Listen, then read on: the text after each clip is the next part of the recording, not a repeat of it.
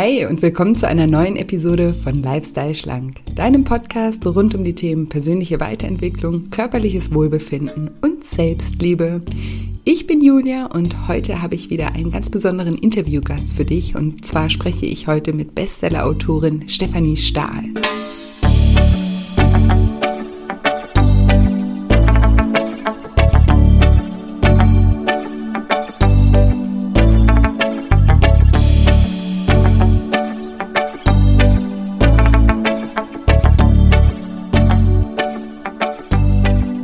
Ja, wenn du dich fragst, wie Prägungen aus der Kindheit dein Hier und Jetzt beeinflussen und was du heute tun kannst, um Verletzungen aus der Kindheit zu heilen, dann bist du in dieser Episode genau richtig. Hallo, schön, dass du da bist. Schön, dass du einschaltest zu einer neuen Episode und zu einem neuen wunderbaren Interview mit einer Frau, die dir sehr wahrscheinlich sehr wohl bekannt ist. Ähm, sie ist Bestsellerautorin, mehrfache Bestsellerautorin, hat viele super tolle Bücher geschrieben. Eins ihrer Bestseller ist auf jeden Fall Das Kind in dir muss Heimat finden und genau um das Thema wird sich auch dieses Podcast-Interview drehen. Alles rund um die ja, innere Kindheilung. Ein sehr, sehr spannendes Thema und ich bin gespannt, was du sagst. Lass mir auch gerne dein Feedback bei Instagram da nach der Folge. Dort findest du mich unter julia-scheincoaching. Den Link dazu findest du auch in den Show Notes und ich freue mich einfach immer sehr, wenn wir da gemeinsam in den Austausch gehen und ich ein, ja, ein Bild von meinen Podcast-Hörern bekomme und auch natürlich ähm, euer Feedback und eure Meinung zu den Themen, vielleicht auch eure Erkenntnisse, die ihr aus manchen Folgen für euch mitgenommen habt. Ich freue mich da auf jeden Fall immer sehr von euch zu hören. Und ja, für alle, die jetzt über Stefanie kommen und vielleicht gar nicht wissen, um was es sich hier in diesem Podcast eigentlich dreht, kurz ein paar Worte zum Podcast und zu mir. Also mein Name ist Julia Sam, ich bin auch Autorin, ich bin Life Coach, Heilpraktikerin für Psychotherapie und habe es mir zur Mission gemacht, Menschen dabei zu unterstützen, wieder ein liebevolleres Verhältnis zu ihrem Körper, zu ihrem Essverhalten und vor allem zu sich selbst aufzubauen. Und deswegen dreht sich in diesem Podcast alles rund um die Themen Körper und äh, Psyche. Und ich würde mich natürlich von Herzen freuen, wenn ich dich als neuen Hörer hier gewinnen kann, wenn wir uns in Zukunft öfter hören. Jeden Dienstag erscheint auf jeden Fall eine neue Folge. Genau. Und jetzt möchte ich euch aber alle nicht länger auf die Folter spannen und sage, liebe Stefanie, stell dich doch meinen Zuhörern gerne mal vor. Ja, mein Name ist Stefanie Stahl. Eigentlich lieber Steffi, wenn man mit mir spricht, ähm, als Stefanie. Und ich bin äh, Psychotherapeutin, Diplompsychologin und eben auch Buchautorin. Und ich arbeite nach wie vor aber auch mit äh, Psychotherapieklienten. Ich habe Podcasts, zwei an der Zahl und gebe auch Seminare zu den Themen meiner Bücher, die eigentlich, ich sag mal, das psychologische Funktionieren im Allgemeinen ähm, angehen sozusagen, also wie, der, wie wir psychologisch aufgebaut sind und dann entsprechend natürlich auch, wie wir den ein oder anderen Hebel in eine andere Richtung legen können. Ja, super spannende Bücher, vor allem auch super erfolgreiche äh, Bücher. Ähm, ich habe gerade gelesen, ähm, das Kind in dir muss Heimat finden, ist in der 25. Auflage und ist jetzt seit vier Jahren in Folge Jahresbestseller. Äh Bestseller. Ja. Das ist einfach Wahnsinn. Also an dieser Stelle nochmal herzlichen Glückwunsch für diesen Danke. Wahnsinnserfolg. Und in 20 Sprachen wurde es auch übersetzt. Ne? Ja, wenn ich ja. eher, ich weiß es nicht. Wahnsinn, also wirklich äh, beeindruckend. Mein Buch geht jetzt gerade in die zweite Auflage und ich mhm. freue mich schon. Von daher ähm, ja, ist auf meinem Vision Board, ähm, was du alles schon erreicht hast. Wirklich, wirklich toll und aber auch eben verdient, ähm, weil ich, wie ich finde, auch ähm, ja, jeder was aus diesen Büchern ähm, mitnehmen kann, weil es eben auch nicht so abstrakt irgendwie geschrieben ist, dass man das irgendwie nicht versteht und weil es ja auch Hand und Fuß hat und eben auch Übungen ähm, beinhaltet, was ich auch immer sehr, sehr wichtig und wertvoll finde. Und deswegen freue ich mich auch total, dass ich heute mit dir hier im Podcast äh, sprechen darf und ähm, ich meiner Community auch noch ein bisschen näher vorstellen darf und würde heute super gerne über das Thema ähm, Kindheilung sprechen Mhm. Ähm, vielleicht auch, ja, einfach für dich wahrscheinlich schwer, das nochmal so von ganz Anfang das Thema zu beleuchten, aber ähm, ja, für Einsteiger sozusagen, ähm, einfach, was, was es denn mit den Prägungen aus unserer Kindheit ähm, auf sich hat und wie diese uns im Hier und Jetzt auch beeinflussen. Mhm. Dazu muss man verstehen, dass sie unser Gehirn wirklich formatieren. Mhm. Also was wir als Kinder erleben, ähm, stellt sich sozusagen als unsere psychologische Software in unserem Gehirn dar. Ähm, weil wenn wir auf die Welt kommen, ist unser Gehirn noch ganz wenig ausgebildet. Und vor allen Dingen alle höheren Funktionen, wie so differenziertes, emotionales Erleben oder auch so äh, die ganzen höheren entwickelten äh, intellektuellen Funktionen, also unser Denken, unser vernünftiges Denken und, und, und, das formatiert sich alles noch. Und wie, wie sich unser Gehirn da verschaltet, hängt eben ganz maßgeblich von der Kindheit ab.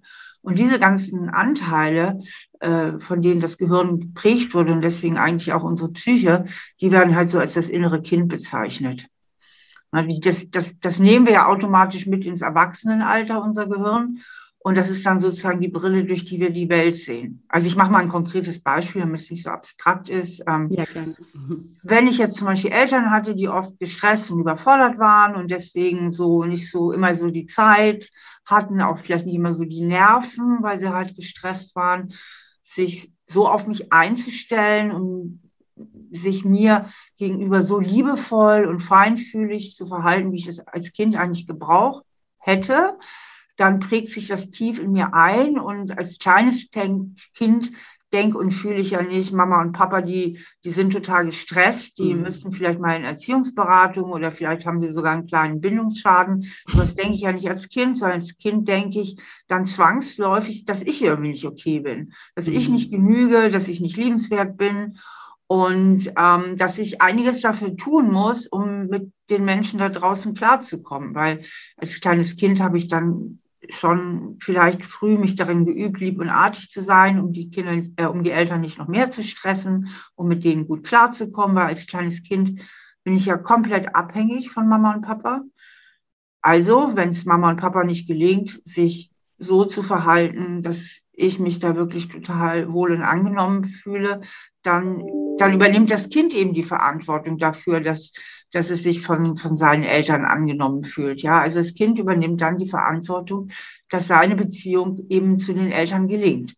Und ähm, das ist halt die Grundlage dann für alle möglichen ähm, Störungen später im, Erwachsenenalter. Das ist die Brille, durch die es die Welt sieht, weil auch als Erwachsene wird dieses Kind dann denken und fühlen, ganz oft in vielen Situationen, ah, eigentlich genüge ich ja nicht und ich muss mich immer sehr anpassen und ich muss die Erwartungen von anderen Menschen erfüllen. Das ist dann seine tiefe Prägung. Und das nennen wir das innere Kind. Aber auch die positiven Prägungen, jetzt nicht nur die, die negativen. Ja, da, genau, da würde ich auch gerne gleich noch ein bisschen drauf eingehen. Erstmal die Frage, also dieser Glaubenssatz, das erlebe ich eben auch in meiner Arbeit äh, immer wieder, dass eben dieser Glaubenssatz, ich bin nicht gut genug, den haben ja wahnsinnig viele Menschen. Ja. Also wirklich wahnsinnig viele Menschen. Ja. Und liegt das denn immer an, an, da, daran, dass die Eltern wirklich irgendwie da versagt haben? Oder also gibt es überhaupt den Fall, dass Eltern da irgendwie alles richtig machen können? Also gibt es Menschen, die da überhaupt gar kein Thema mit haben? Also sagen wir mal so, es gibt einfach keine perfekten Eltern und deswegen auch keine perfekten Kindheiten. Deswegen irgendein kleines Päckchen hat jeder von uns mitbekommen. Aber es gibt da natürlich himmelweite Unterschiede. Es gibt Eltern, die unheimlich viel richtig machen und es gibt auch Eltern, die unheimlich viel falsch machen. Und ähm, was die Glaubenssätze betrifft, das sind nicht immer nur die Eltern, die können auch in späterer Zeit entstehen in der Schule oder auch später in der Pubertät noch zum Teil. Ähm, da passiert ja auch noch mal einiges mit dem Gehirn. Aber viel, also zumindest dieses Urvertrauen, ob ich das erwerbe oder eben auch nicht erwerbe, das liegt wirklich bei den Eltern und das entsteht eben innerhalb der ersten zwei Lebensjahre. Und hast du da vielleicht ein paar Tipps auch für Eltern, die gerade zuhören, was da besonders wichtig ist, äh, in dieser Zeit dem Kind mitzugeben oder auf welche Art und mhm. Also eben ganz viel Sicherheit und Geborgenheit, weil wenn die Kinder auf die Welt kommen, müssen die eigentlich noch ein Jahr nachbebrütet werden, weil die Menschenkinder kommen biologisch gesehen zu früh auf die Welt. Mhm. Äh, wie man neuerdings weiß, hängt das mit dem Stoffwechsel der Mutter zusammen. Also der Stoffwechsel gibt es einfach nicht her, so eine ewig lange Schwangerschaft. Und deswegen müssen die Kinder erstmal im ersten Jahr sozusagen noch nachbebrütet werden. Und wer da wirklich am meisten Sicherheit spenden kann, ist die Mutter. Aus dem einfachen Grund, äh, weil die Mutter dem Kind so vertraut ist. Es kennt den Herzschlag der Mama, es kennt den Geruch, es kennt die Stimme, also kann, kann die, die Mutter ganz schnell Beruhigung herstellen. Und ähm, der Vater wird wichtiger, ist natürlich toll, wenn die Väter auch direkt eine Bindung zu dem Kind herstellen und sich direkt auch einbringen mit in die Versorgung. Aber der Vater gewinnt noch mehr an Bedeutung dann im zweiten und dritten Lebensjahr.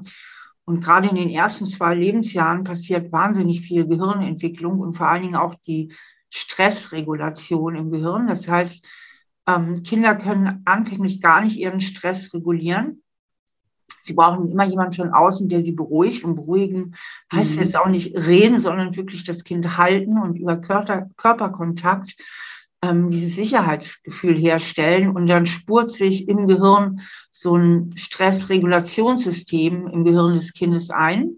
Das geht aber nur, wenn das eben auch wiederholt passiert und wenn eine sichere Bindungsperson verfügbar ist. Das heißt, ähm, was die Eltern tun können, ist wirklich für ihr Kind da zu sein, verfügbar zu sein, verlässlich verfügbar zu sein, auch zu kommen, wenn das Kind schreit.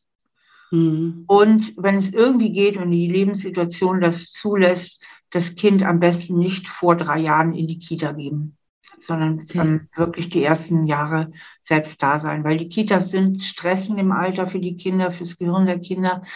Äh, die Erzieherinnen können auch nicht da die Elternfunktion übernehmen. Sie sind sehr viel Stress ausgesetzt. Auch wenn die Kinder nach außen hin das vielleicht nicht zeigen, ähm, nach außen hin scheinbar angepasst sind, im Gehirn passiert da eine Menge. Mhm. Also das hat man in allen möglichen Studien festgestellt, die sind auch übereinstimmend. Und wenn diese Prägung versäumt wurde, diese, diese frühe Prägung der Geborgenheit, die ist dann auch nicht mehr nachzuholen. Was Eltern allerdings tun können, die jetzt alle schon Schuldgefühle haben und sagen, ich drücke jetzt gleich auf die Aus-Taste. Das Ding ist schon gelaufen. Ich habe mein Kind schon mit einem halben Jahr in die Kita gegeben oder es ist. Ich kann es jetzt auch nicht ändern, weil meine Lebenssituation erfordert das. Das ist dann in der Zeit, in der anderen Zeit und auch in späteren Jahren, die sie mit den Kindern haben, ähm, da wirklich dann sehr als Eltern auch präsent zu sein und manchmal auch zu verstehen, dass ihre Kinder vielleicht manchmal auf Entwicklungsstufen zurückfallen, die eigentlich schon überwunden sind. Was weiß ich, wenn die Elfjährige dann noch bei Mama wieder im Bett schlafen will oder die Sechsjährige möchte, dass ihr die Schuhe zugebunden werden, das einfach so zu verstehen, dass die Kinder sagen, Mama, Papa, hey, ich habe hier auch gut abgeliefert, ich war früh in der Kita, ich habe früh auf euch verzichtet, jetzt möchte ich noch wieder ein bisschen mehr von euch haben. Ja. Und ähm, darauf dann auch wirklich liebevoll einzugehen. Ja, schön. Und, und wir selbst, wenn wir jetzt erwachsen sind und unsere Eltern das ähm, versäumt haben, sozusagen in, in, in der Phase und in, in der Jugendphase, uns da irgendwie abzuholen, was, was können wir tun, um uns da ja zu heilen von diesen, von diesen Prägungen, die wir da mitbekommen haben? Ähm, also erstmal zu gucken, zu identifizieren, welche Prägungen habe ich eigentlich, wie bin ich aufgewachsen, das ist immer so der wichtigste Schritt. Und was habe ich eigentlich so für innere Glaubenssätze auch erworben? Was, was denke ich eigentlich über mich selber, was ich wert bin? Und sich dann wirklich im nächsten Schritt auf einer tiefen Ebene klar machen, das bin nicht ich, die nicht genügt oder auch nicht ich, ich bin schuld, ist ja auch so ein beliebter äh, mhm. Glaubenssatz, sondern das, das ist so ein bisschen unglücklich damals gelaufen und diese Glaubenssätze so vor dem inneren Auge auch wirklich aktiv den Eltern wieder zurückzugeben und sagen, die gehören gar nicht zu mir. Ne? Wärt ihr ein bisschen anders drauf gewesen, ähm, hättet ihr manche Sachen anders gemacht, dann hätte ich jetzt auch ganz andere Glaubenssätze. Also sie sind komplett willkürlich und sie stellen ja überhaupt kein Zeugnis über meinen Wert auf, aus, sondern sie sagen eigentlich nur etwas darüber aus, wie ich eben aufgewachsen bin und äh, wo meine Eltern überfordert waren. Also wirklich diese, diese innere Trennung und Distanzierung äh, vorzunehmen. Und dann natürlich tut es auch wahnsinnig gut, sich neue Glaubenssätze zu bilden, die wesentlich konstruktiver sind und der heutigen Realität auch angemessen, wie Glaubenssätze ich genüge oder ich bin wertvoll, ich darf ich sein, ich darf meine Gefühle fühlen und eben Glaubenssätze, die die alten Glaubenssätze entmachten super interessant. Ich arbeite auch in, in, in meiner Arbeit sehr, sehr viel äh, mit, mit Glaubenssätzen. Ich habe jetzt gerade nur eine Zwischenfrage, weil ich glaube, dass das vielleicht auch falsch verstanden werden könnte, weil du gerade gesagt hast, ähm, das den Eltern zurückzugeben. Damit ah, ja. meintest du wahrscheinlich nicht, dass man zu den Eltern geht und ihnen irgendwie Nein. Vorwürfe macht. Ne? Könntest du da vielleicht noch ein paar Worte zu sagen? Ja, man kann sich einfach so innerlich vorstellen, so das bildlich vorstellen, dass man diese Glaubenssätze nimmt und sie innerlich vor seinem inneren Auge, dass die Formulierung hat eben gefehlt, danke, dass du es gemerkt hast, ähm, ähm, vor seinem inneren Auge seine Glaubenssätze wieder äh, in einer liebevollen Art und Weise den Eltern zurückgibt. Dazu, zurückgibt. Dazu kann man sich so innere Bilder machen. Das Wichtige ist halt, ähm, dass man aufhört, sich damit zu identifizieren, also daran zu glauben, weil diese frühen Konditionierungen unseres Gehirns, die sind halt völlig willkürlich. Das ist das reinste Roulette-Spiel. Und ähm, diese ganzen alten Annahmen, die, die sagen gar nichts über mich aus. Sie sagen was darüber aus, ja, wie bin ich groß geworden? Weil kein Kind kommt ja schlecht zur Welt. Ja, und wenn die Eltern es irgendwie nicht schaffen, dieses Kind so feinfühlig und liebevoll zu begleiten, wie dieses Kind es verdient hätte und benötigt hätte, ähm, dann darf das Kind nicht daraus den Schluss ziehen, dass es seine Schuld wäre. Ja, definitiv. Und es ist, bringt ähm, so aus meiner Erfahrung eben auch nichts, dann zu den Eltern zu gehen und ihnen das im Nachhinein äh, ja, vorzuwerfen oder darüber zu diskutieren oder dann diese Einsicht irgendwie einzufordern, das ist ja damit nicht gemeint. Deswegen wollte ich da gerade nur noch mal. Aber das kommt auf die Eltern an. Also ähm, das kommt auf die Eltern an. Es gibt ja Eltern, die da unheimlich offen sind und auch durchaus reflektiert. Und da kann das echt viel bringen, die dann sagen, ja stimmt, äh, ich sehe das auch so. Mhm. Ich war damals ganz schön gestresst und manche Sachen wusste ich einfach auch nicht besser. Und es mhm. tut mir echt leid. Ich würde vieles heute heute anders machen. Es kann dann sehr heilsam sein. Also es kann schon auch sehr heilsam sein, aber es funktioniert nicht mit allen Eltern. Erstmal, manche leben nicht mehr oder sie sind gesundheitlich oder ähm, ja, zu sehr belastet, sind krank oder dement. Und nicht wenige Eltern ähm, mit denen kann man das auch nicht besprechen, weil die, weil die das auch nicht einsehen oder vor Schuldgefühlen sofort zusammenbrechen und dann kommt man auch keinen Schritt mehr weiter. Ja, also würdest du sagen, man, es ist ein Versuch wert, aber man sollte nicht mit so einer großen Erwartungshaltung vielleicht reingehen, dass man danach nicht noch mehr enttäuscht ist oder diese ganzen alten Wunden dann auch wieder ja, aufwühlt, sozusagen?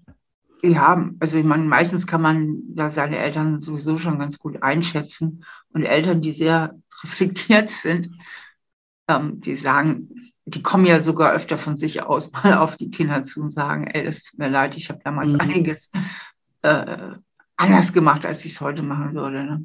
Ja, ja. Total spannend. Und, und, du hast ja eben auch gesagt, wir, wir haben ja nicht nur ähm, negative Prägung, wir haben ja auch äh, positive Prägung. Kannst du uns da ein paar Beispiele nennen oder wie auch das unser Leben eben dann auch auf positive Art und Weise beeinflusst? Ja, also viele Eltern machen ja auch vieles richtig. Es soll ja jetzt hier auch kein Elternbashing sein. Es geht ja einfach, es geht mir einfach nur darum, diese Biologie der Gehirnprägung zu verstehen. Mhm. Das ist ja eigentlich der Punkt, dass sich unser Gehirn gemäß seiner Biologie ausprägt und zwar gemäß den ganzen frühen und ersten Interaktionen, die wir haben in unserem Leben. Da kommt ja kein Mensch dran vorbei. Und ähm, aber viele Eltern machen ja auch vieles richtig und viele Menschen haben auch positive Glaubenssätze in sich und überhaupt haben wir alle eben, wir kommen ja auch mit einem angeborenen Wesen auf die Welt. Man darf ja auch die Gene nicht unterschätzen. Das heißt, wir alle tragen auch äh, Gesundes in uns. Also wir haben alle auch eine Anteile in uns, die sehr gesund sind, die gesund funktionieren. Ähm, wir haben unsere Stärken, ähm, genauso wie wir natürlich auch unsere Schwächen haben, aber so hat jeder Mensch auch äh, seine persönlichen Stärken. Ähm, nur meistens gucken wir da nicht so hin. Wir gucken ja meistens eher dahin, was nicht so gut läuft oder wo wir unzufrieden sind. Und wir haben auch noch die Anteile in uns, diese kindlichen von, von Verspieltheit, Neugierde, Neugierde, Lebensfreude, Kreativität, die Kinder eben auch ausmachen. Und oft ist es auch nur eine Frage der persönlichen Entscheidung zu sagen, jetzt möchte ich mal mehr auch auf die starken Seiten in mir gucken und die Seiten äh, und Fähigkeiten, die ich vielleicht selber auch vernachlässigt habe, die, wo ich lange keinen keinen Zugang mehr selbst hingelegt habe, ja, zum mhm. Beispiel zu meiner Spontanität und Kreativität oder was auch immer. Wo, äh, woran würdest du sagen, mit, mit deinem Background und mit deinem ganzen äh, Wissen, liegt das, dass wir Menschen immer so den Fokus ähm, auf das Negative legen und mhm. eben nicht auf das Positive? Ja, das ist eine blöde genetische Angewohnheit unseres evolutionär äh, geprägten Gehirns. Mhm. In der Evolution war das immer so wichtig, dass man sofort merkt, was schief läuft. Das konnte nämlich im Zweifelsfall unser Leben retten.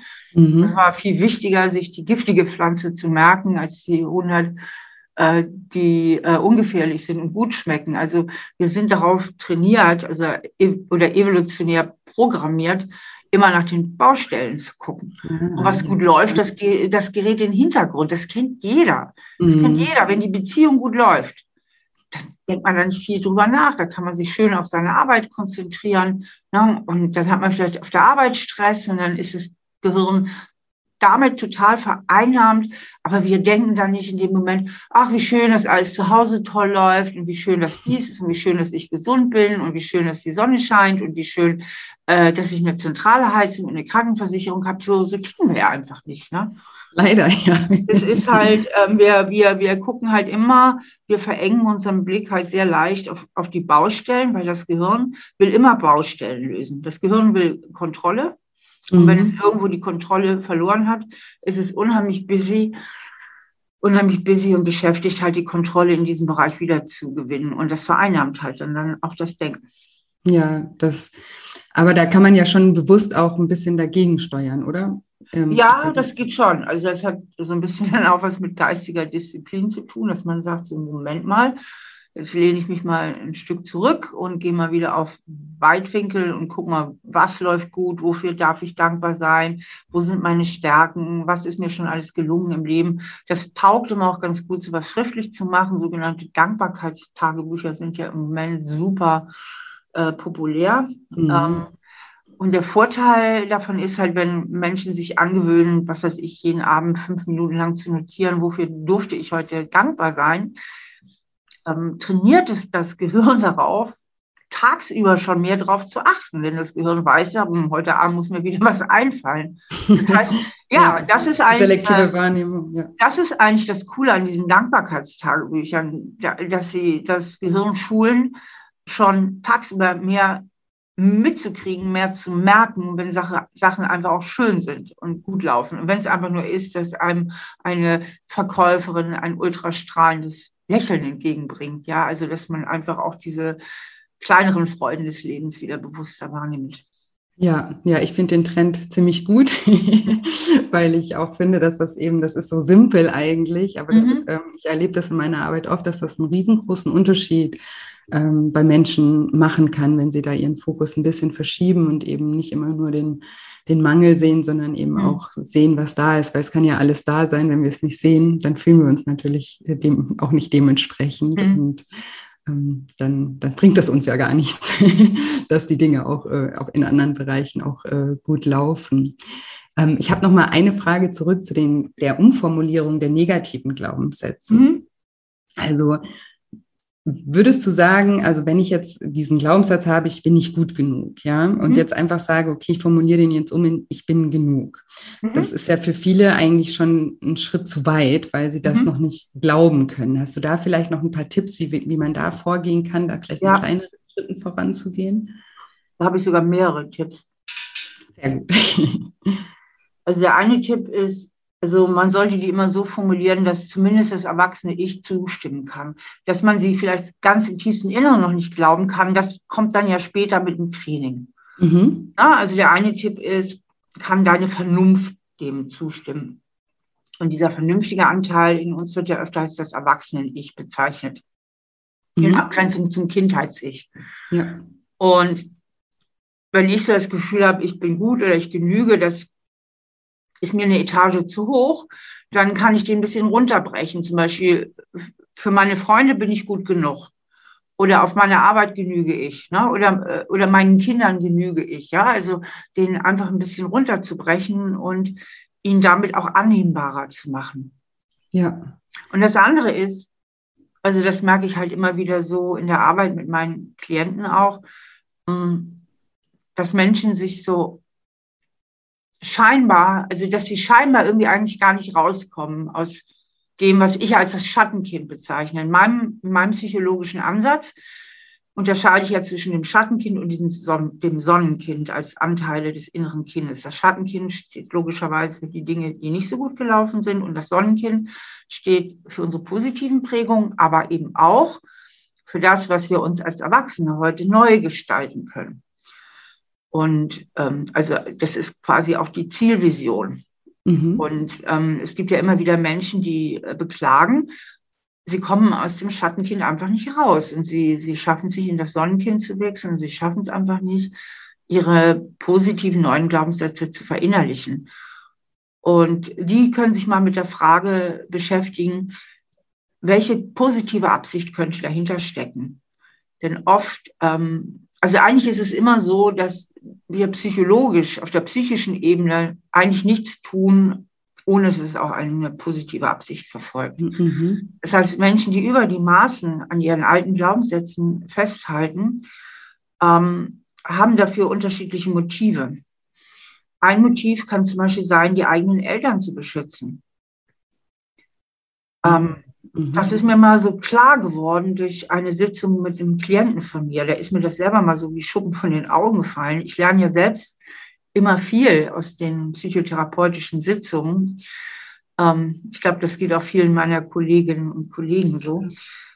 Das war ein Klient, der war so Mitte 40 und ähm, wir hatten sein Schattenkind bearbeitet, wir hatten sein Sonnenkind bearbeitet, aber er sagte eben, er hängt doch sehr fest in dem Schattenkind. Und dann habe ich ihm die Frage gestellt, ähm, ja, welchen positiven Nutzen könnte das denn vielleicht haben? Wofür beschützt sie das eventuell? Und dann ist er mal so in sich gegangen und dann sagte er plötzlich, oh, wenn ich, Entschuldigung, wenn ich wirklich an meine neuen Glaubenssätze, ne, ich genüge und ich bin wertvoll, glauben würde, mhm. Dann müsste ich mir eingestehen, wie schlimm das wirklich mit meiner Mutter gewesen ist. Mhm. Ja. Jetzt muss man sich vorstellen, die Mutter war schon längst gestorben. Äh, er hatte auch schon seit seiner Jugend keinen Kontakt mehr zu seiner Mutter, weil es war wirklich katastrophal mit seiner Mutter. Die war eine schwere Alkoholikerin.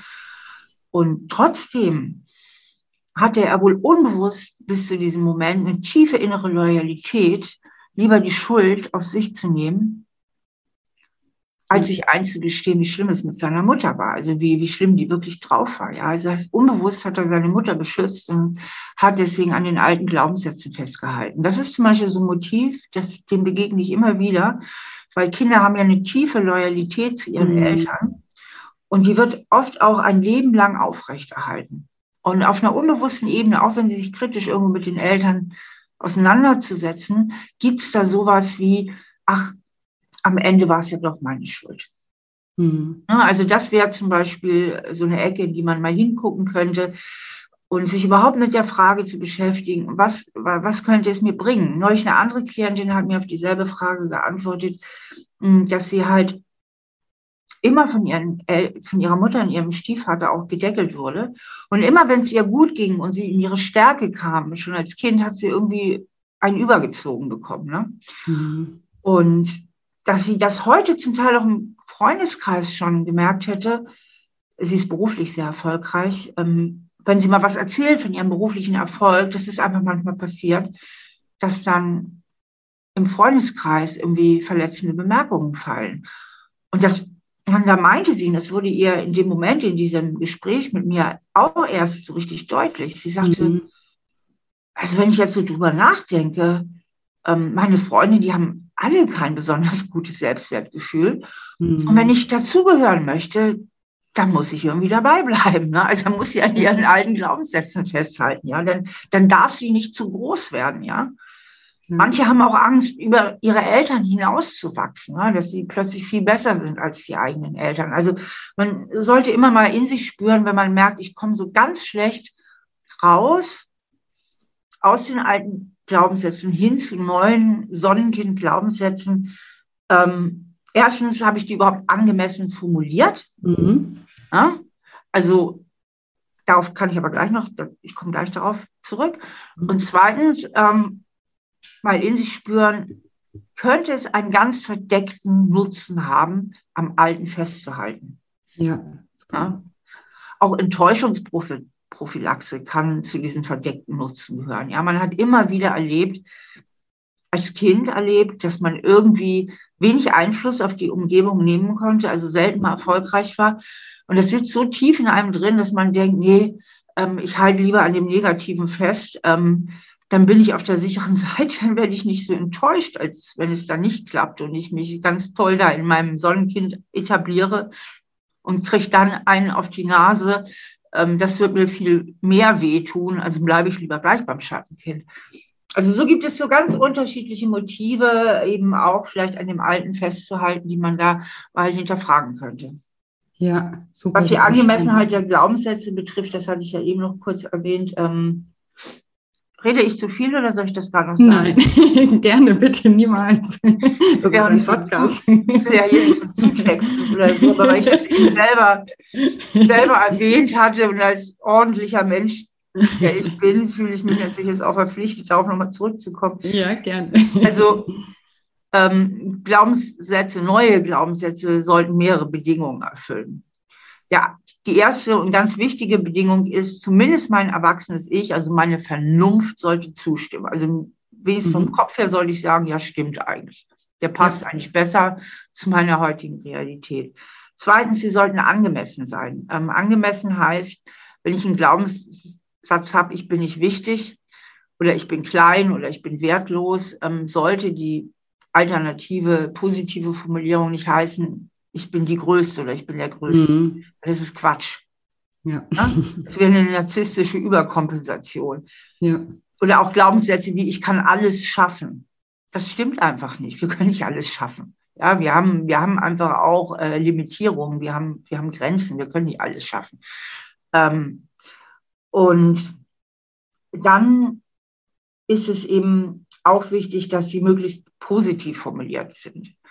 Also Ganz viele haben zum Beispiel den Glaubenssatz, ich bin schuld. Der ist auch sehr verbreitet. Und die positive neue Formulierung sollte nicht heißen, ich bin nicht schuld. Schuld, ja. Mhm. Aber dieses, dieses Schuld, das bleibt dann immer noch so kleben im Gehirn. Eine tolle neue Formulierung für ich bin schuld ist zum Beispiel, ich darf mich abgrenzen. Weil Menschen, die sich ständig schuldig, schuldig fühlen, haben als Kinder viel zu viel Verantwortung dafür übernommen, dass die anderen sich mit ihnen wohlfühlen. Also sie haben dafür die Verantwortung genommen, dass die Mama glücklich ist, dass der Papa glücklich ist oder zumindest nicht meckert. Und ähm, immer, wenn die Eltern dann irgendwie nicht happy waren oder gemeckert haben, dann hat das Kind reflexhaft, reflexhaft gedacht, ich bin schuld. Und ähm, das sind die, die auch heute noch große Probleme mit der Abgrenzung haben. Ne? Zu ja. sagen, hey, das ist jetzt dein Anteil und du hast mindestens 50 Prozent Verantwortung, dass wir miteinander klarkommen. Ähm, also ich darf mich abgrenzen, wäre zum Beispiel eine schöne positive Formulierung für den Glaubenssatz, ich bin schuld. Hm? Ja, super Tipp. Über das Thema Grenzen setzen habe ich auch gerade aktuell, also ich glaube in den letzten zwei Wochen, zwei, eine Doppelpodcast-Folge aufgenommen, weil das eben auch sowas ja, was ich auch merke, was so viele Menschen auch haben, dieses Thema mit, mit der Abgrenzung. Mhm. Super, super wichtig auch. Und ähm, du hast eben gesagt, was ich auch total schön fand und was, ähm, ja, was zum Beispiel auch ein Teil oder gleich eigentlich so der erste Teil in, in meinen Coaching-Programmen auch ist, ist das Thema die positive Absicht ähm, hinter Verhaltensweisen. Du hast es ja eben beschrieben, dass wir eigentlich nichts tun, ähm, ohne dass dahinter sich auch irgendetwas Positives auch für uns ähm, verbirgt. Und ähm, ich arbeite ja mit Menschen zusammen, die ja unter emotionalem Essen leiden und auch unter Übergewicht leiden. Und da machen wir das eben am Anfang eben auch, dass man erstmal erkennt, weil dieses Verhalten wird ja sehr abgelehnt von den Menschen. Ja, sie, mhm. Wollen das nicht und äh, fühlen sich dann meistens undiszipliniert, willensschwach, äh, äh, schlecht, faul. Man wird ja auch viel stigmatisiert. Das kommt noch dazu, auch aus der Gesellschaft, aber eigentlich am, am schlimmsten aus meiner Erfahrung ähm, oder am strengsten ähm, sind die Menschen dann auch mit sich selbst. Und ähm, wir schauen dann eben in meinen Coachings auch ganz, ganz am Anfang immer hinter die Absicht dieses Essverhaltens. Mhm. Und aus meiner Erfahrung sind das eben auch oft Dinge, die schon in der Kindheit auch ähm, begonnen haben, dass man sich eben, dass man eben Strategien erlernt, um sich in bestimmten Situationen auch besser zu fühlen, um irgendwie Halt zu bekommen oder die ja. sich eben auch verknüpft haben Absolut. mit Erfahrungen. Gerade Essen vermittelt so viel Geborgenheit. Mhm, genau da genau, da wollte ich dich jetzt einfach auch nochmal fragen, ob du das, äh, ob du da äh, auch äh, meiner Meinung bist und wie man also aus deiner Erfahrung raus ähm, vorgehen kann, um da auch neue konstruktive Strategien für sich zu entwickeln. Weil es heißt ja nicht, dass wenn man einmal diese Strategie für sich entwickelt hat oder auch erkannt hat, okay, das hat eine positive Absicht, ähm, dann haben wir ja als erwachsener Mensch auch immer ja mehrere Wahlmöglichkeiten, auch diese Absicht ähm, zu bedienen. Mhm. Hast ja, das, das ist natürlich schwierig, weil, weil Essen wie, wie, wie alles, alle Substanzen äh, schüttet halt viel Wohlfühlhormone aus, mhm. viel Dopamin und es verlangt immer so eine andere Anstrengung, das dann auch zu ersetzen.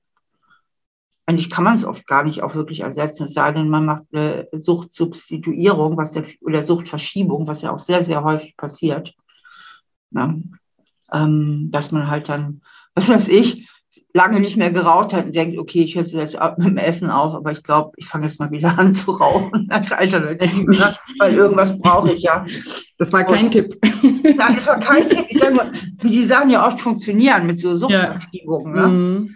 Und ja. ähm, das ist übrigens, ist es jetzt mal ganz am Rande, aber das habe ich neulich gehört, das fand ich sehr interessant. Ähm, warum Menschen, die jetzt mit massivem Übergewicht Probleme haben, kein Magenband verschrieben bekommen, die mal Alkoholiker waren. Mhm. Weil die Gefahr, dass eine Suchtverschiebung eintritt, wenn sie das Magenband bekommen, dass sie wieder anfangen zu trinken, einfach relativ groß ist. Aber das war jetzt nur mal eine kleine Klammer, die mir dabei Ja, so interessant ähm, auf jeden Fall, ja. Ja, und ähm, also ich, ich persönlich äh, denke, was unheimlich hilfreich sein kann, ist, sich ein völlig neues Lebensgefühl zurechtzulegen. Mhm. Und zwar auch mit Bildern, mit richtigen Bildern im Kopf, ja. Also, dass man sich so ein Bild macht, so, oh, man würde auf so einer Südseeinsel wohnen und würde sich nur von Früchten und von Fisch ernähren. Also so, so, so richtig, so ein ganz neues Versuch mit ganz vielen Bildern, sich ein ganz anderes Lebensgefühl und damit auch Körpergefühl zu installieren. Ja, also schon mal in der Vision das neue Körpergefühl und das neue Lebensgefühl und versucht, das so gut wie möglich in, in diesem Film, in seinem Alltag zu integrieren, wie so ein Spiel quasi. Also, dass man eine ganz andere Vision, ein ganz neues Lebensgefühl für sich entwickelt. In der Vision erstmal, dass man dann versucht, in, im eigenen Alltag zu implementieren. Ja, also äh, visualisieren, auch das mache ich zum Beispiel in meinen Coachings auch viel, dass man sich es überhaupt erstmal vorstellen kann. Ich arbeite auch viel mit dem ja. eigenen Selbstbild, weil für viele haben sich ja selber dann auch dieses Stigma auf, auferlegt, so bin ich eben, ne, so werde ich immer sein oder so war ich auch schon immer mhm. oder meine Mutter war auch schon übergewichtig und dass man sich da auch ein bisschen eben löst. Wir arbeiten eben auch viel äh, mit dem Thema Glaubenssätze auch, mit dem Umformulieren, weil ähm, natürlich, wenn man irgendwie diesen Glaubenssatz in sich trägt, ich, ich bin nicht gut genug, dann hat man natürlich auch unbewusst nicht das Gefühl, dass man jetzt einen Körper haben darf, der irgendwie einem selber genügt, ja, oder dass, ähm, dass man sich irgendwie wohlfühlen darf oder also da, da ähm, arbeite ich auch sehr, sehr viel ähm, in meinen Coachings äh, mit dem Thema Glaubenssätze, Selbstbild, Wertesystem ja. auch, ähm, ja. was wir auch ähm, viel, genau. viel, viel Genau, und das sind ja alles so Tipps, ähm, genau, von dir oder auch von mir. Ich, ich wollte jetzt mal mit, mit, mit nochmal was, was, was anderem kommen, wo ich aber merke, das wirkt oft. Ich habe mal den, den Roman gelesen, der Gesang der Flusskrebse, der stand ja mhm. in der Bestsellerliste. Und die Protagonistin, die lebt da so im Wald und ernährt sich da eigentlich über lange Strecken von dem, was der Wald hergibt. Und die war sehr dünn in dem Roman. Man kommt so rein in dieses Lebensgefühl von diesem Roman Ähm, das war eine Zeit, wo ich dachte, ich könnte auch mal wieder ein paar Pfund loswerden. Da habe ich mich da reingebeamt, fand das total cool, ne? weil ich so in diesem Feeling dann auch drin war von diesem Roman und fand das irgendwie so cool. Und dann ist mir das relativ gut gelungen, weil ich dieses, ich habe mir dann neue Bilder, ein anderes Lebensgefühl zurechtgelegt. Ja, voll schön. Witzig, der wurde, ich habe nämlich, ich gehe nächste Woche in den Urlaub und da habe ich bei Instagram auch eine kleine Umfrage gemacht äh, nach ähm, äh, Romanempfehlungen zum Lesen. Da wurde auch das Buch ähm, äh, empfohlen. Jetzt sagst du das nochmal. ich glaube, ich äh, bestelle mir gleich mal eine Leseprobe. Ja, super. Ähm, und noch eine Frage, du arbeitest ja auch ähm, viel ähm, ja, mit, dem, mit dem Unterbewusstsein auch zusammen. Magst du uns da so ein bisschen mitnehmen, noch was da so deine effektivsten Methoden sind, sozusagen, auch äh, an das Unterbewusstsein ranzukommen und da auch wirklich was zu bewirken? Na, das Unterbewusstsein ist ja nur so lange unterbewusst, wie wir es halt schlecht reflektiert bekommen. Ich arbeite eigentlich eher mit dem Bewusstsein weil ähm, ich versuche halt in den Gesprächen mit den Leuten oder wenn, wenn die halt meine Bücher lesen, dass ihnen Sachen, die sie bislang verdrängt hatten, ähm, wieder zugänglich werden. Und der Abwehrmechanismus der Verdrängung ähm, ist ja so, dass wir uns das wieder hervorholen können. Mhm. Aber was anderes ist, wenn was komplett unbewusst ist. Komplett. Mhm. Das kriegst du aber auch nicht mehr zu fassen. Also das kriegst du dann auch nicht mehr hervorgeholt. Aber Sachen, die so ein bisschen verdrängt, verschoben sind, wo man sich selbst was vormacht, sich selbst die Dinge schönredet, das machen wir ja alle gerne. Ne? Hier ein bisschen Selbstbelügen, da ein bisschen Selbstbelügen, ja, locker. ähm, hat ja auch gesunde Anteile, muss man sagen. Ne? Also verdrängen ist ja nicht nur schlecht. Ähm, es wird immer dann schlecht, wenn das, was ich verdränge, also wenn letztlich die, die Rechnung größer wird durch das Verdrängen, als wenn ich jetzt mich einfach mal damit auseinandersetze. Und indem wir uns das wieder hervor, hervorholen, wird es ja bewusst. Ähm, das heißt, wenn ich mich damit auseinandersetze, hey, was sind meine Prägungen? Wie waren denn meine Eltern so zu mir? Wie, wie, wie denke ich eigentlich über mich? Wie fühle ich über mich? Und auch ganz wichtig in, in, in, in meinem Buch Das Kind in dir ähm, spreche ich auch viel von den Selbstschutzstrategien. Es geht ja nicht nur darum, was denke ich und wie fühle ich über mich, zum Beispiel ich genüge nicht. Nein, wie beschütze ich mich denn auch vor diesem Selbstwertgefühl? Denn letztlich will ich das ja irgendwie kompensieren. Ich will ja mich nicht immer minderwertig fühlen und schon gar kein Interesse habe ich daran, dass andere Leute merken, wie minderwertig ich in Wirklichkeit bin. Also entwickle ich ja schon als Kind früh oder auch später im Erwachsenenleben so Selbstschutzstrategien. Und eine wichtige kann zum Beispiel sein Perfektionsstreben. Das ist ganz weit verbreitet. Um, um sich einfach unangreifbar zu machen. Ja, weil man ja denkt, man genügt nicht, also versucht man jetzt alles wieder gut zu machen, indem man möglichst nach Perfektion strebt. Und ähm, dann zum Beispiel, jetzt mache ich wieder noch einen kleinen Bogen zu deinem Thema, vor lauter Erschöpfung abends und perfekt sein, sich dann doch noch die Tafel Schokolade gönnen muss. Ähm, um, um selbst diese, na, um, um sich wieder aufzufüllen, um die Speicher wieder aufzufüllen, weil man sich tagsüber so verausgabt hat. Ähm, also je bewusster ich mir das ja alles mache und diese ganzen Zusammenhänge, äh, desto bewusster ich diese Zusammenhänge verstehe, äh, desto leichter gelingt es mir ja in meinem Alltagsleben, mich dabei zu ertappen.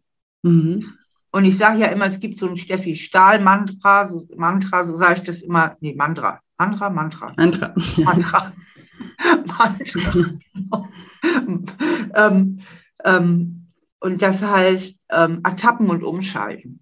Mhm. Also, dass ich Gut. mich dann während meines Alltagslebens ertappe, hey, ich bin wieder im alten Film, ich bin wieder irgendwie in meiner Schattenkind-Matrix ich glaube jetzt wieder, ich genüge nicht, ich versuche mich jetzt wieder über die Maßen anzustrengen oder ich, ich muss mich jetzt wieder trösten und mein Schattenkind trösten, das brauche ich jetzt unbedingt Schokolade, das arme kleine Kind, weil es sich so, so, so einsam und so verlassen fühlt. In dem Moment, wo ich es merke, kann ich, habe ich eine ganz gute Chance, noch umzuschalten und zu sagen, okay, stopp mal, jetzt geh mal einen Schritt beiseite, jetzt nimm mal dein Schattenkind selber im Arm und sag, mein armer kleiner Schatz, ich weiß, du strengst dich immer so an und das mit Mama und Papa war auch nicht immer so leicht.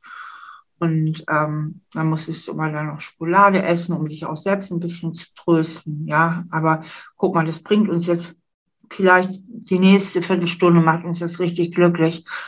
Und danach macht es uns wieder unglücklich, weil mhm Essen ist immer schnell vorbei. Sich wohl in seinem Körper fühlen, das kannst du 24 Stunden am Tag und das sieben Tage die Woche. Und so ein Essen ist immer auch schnell wieder, ganz schnell wieder weg. Und ähm, also, dass man dann es merkt und dann verschiedene Möglichkeiten hat. Jetzt habe ich eben mal so eine aufgezeigt. Das ist so das Gespräch mit dem inneren Kind. Also, dass man quasi versucht, sich selbst so ein bisschen gute Eltern zu sein, sich selbst das innere Kind an die Hand zu nehmen, um sich dann selbst zu regulieren und sich für eine andere Verhaltensmöglichkeit entscheidet. Ja, und eben das, das erfordert einfach eine, eine Achtsamkeit ne, für die eigenen Gedanken und für auch ähm, die, die realistische Bewertung seiner äh, Gedanken dann auch eben, genau. ob man sich da jetzt irgendwie einen Quatsch erzählt oder ähm, ja, ob das wirklich, äh, ob das wirklich ähm, so ist. Super, das habe ich jetzt wichtig. nicht verstanden, was du eben gemeint hast. Bitte? Was meinst du? Ich habe das eben deine Ausführung nicht verstanden, ob man sich einen Quatsch erzählt oder ob das irgendwie so ist. Ich glaube, das war nicht so verständlich. Ach so, Entschuldigung. Nein, ich meine, ob, ja, wenn man sich irgendwie erzählt, ich, äh, ich bin nicht gut genug, ich reich wieder nicht, ah, ich okay. brauche, ich brauche jetzt das Schokolade. oder nicht, ja, genau. Ja, genau. Das, ja. Ähm, ob, man, ob man da sich einfach irgendwie nur was vorspielt. Also ich mache das zum Beispiel in meinen Coachings auch, äh, dass wir mal auch, auch bewusst reflektieren, auch mit aufschreiben, was man sich zum Beispiel auch für in Anführungsstrichen Geschichten oder Ausreden erzählt um zum Beispiel das Essen dann auch zu rechtfertigen. Ne? Ich brauche das jetzt einfach, weil mir geht es gerade schlecht oder äh, ich äh, habe sonst keine Kraft oder ich habe sonst keine Energie oder ne? also ich fange morgen an, weil heute ist eh auch schon egal oder was es alles auch gibt. Ja, und wenn man sich einmal damit auch mal auseinandersetzt und da ein bisschen ehrlich ist, das sind ja meistens auch die gleichen Dinge, die da immer wieder, die man sich immer wieder selber auch erzählt, um das irgendwie zu rechtfertigen, umso schneller kommt man ja dann oder ertappt man sich ja auch wieder bei diesen Gedanken. Wenn man sich sich, wenn man die Chance hat, sich bei mhm. seinen eigenen Gedanken dann auch ähm, zu ertappen, dann äh, hat man ja auch eine Chance, so wie du gesagt hast, dann auch noch ähm, äh, dagegen zu wirken ne? und sich eben auch was anderes in dem Moment zu erzählen, was eben vielleicht mehr der Realität entspricht, außer, außer das, was man sich halt angewöhnt hat, sich selbst zu sagen. Das Problem ist halt mit allen Süchten, ähm, ist, dass sich das Gehirn so wahnsinnig mit der Sucht auch identifiziert. Mhm. Das ist man vom, vom Gehirn her und deswegen ist es oft schwierig. Das Schwierigste finde ich, wenn man sich irgendwelche Angewohnheiten, ob das jetzt zu viel Essen, äh, äh, regelmäßig Alkohol trinken oder Zigaretten rauchen oder was auch immer ist, ähm, ist ja überhaupt in sich mal eine Bereitschaft zu finden. Ja. Ja, ja auf jeden Fall. Deswegen, ich sage eigentlich auch immer, jeder, der irgendwie zum Beispiel zu mir kommt, zu den Coachings, der hat ja schon den ersten Schritt auch gemacht, weil die Bereitschaft ist dann schon mit, zumindest schon mhm. mal da, dass man irgendwie was, äh, was verändern möchte. Und ich sehe ja auch, dass, dass Veränderung auch möglich ist, dass es nicht immer leicht ist, das ist äh, auch klar und dass es auch vor allem ein Weg ist, ne? dass man auch nicht über diese, über Nacht wird alles anders.